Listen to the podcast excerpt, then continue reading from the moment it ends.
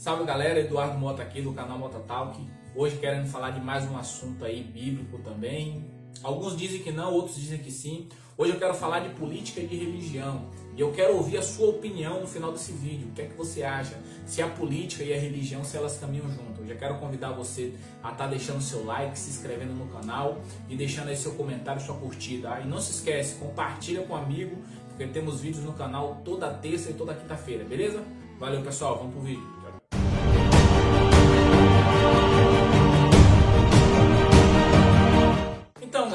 Opinião de vocês? Política e religião, elas caminham junto? Elas andam junto? Elas combinam? Qual a sua opinião acerca da política e da religião? De fato, política e religião elas são, são assuntos distintos, são assuntos separados, não tem nada a ver uma coisa com a outra. Agora, se a pergunta for se um evangélico, se um cristão pode entrar na política, eu creio que sim. Se nós formos analisar todo o povo de Israel desde lá de trás, o sistema de Israel sempre foi um sistema que trabalhou com uma política. Claro que uma política diferente da qual nós temos hoje. Mas Israel sempre teve líder, Israel sempre teve juiz e Israel sempre teve reis. Então é claro que nós temos que concordar que é, evangélico ele pode se candidatar, não só como pode, deve se candidatar é, a uma área política.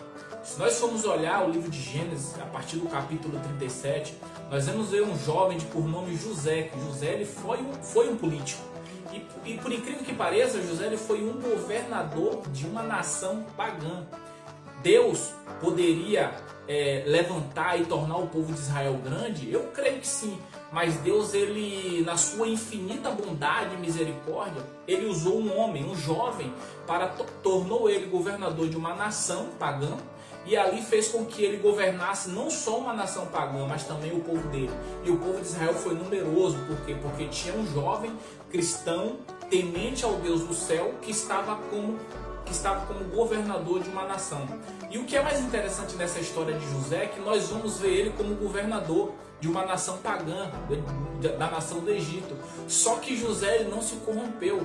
José ele não misturou a crença dele com a posição social dele, ele não se corrompeu. E isso é o que falta nos dias de hoje. Nós precisamos entender, nós, nós precisamos entender que o cristão ele deve estar em todas as áreas da nossa sociedade ele deve estar, vou repetir, nós precisamos entender que o cristão deve estar em todas as áreas da nossa sociedade, mas o que o cristão tem que entender é que ele não deve se corromper, assim como José não se corrompeu. Na minha opinião, a Bíblia me mostra que político, política e religião não combinam, mas política e cristão tem tudo para dar certo. Depende de mim e de você, beleza?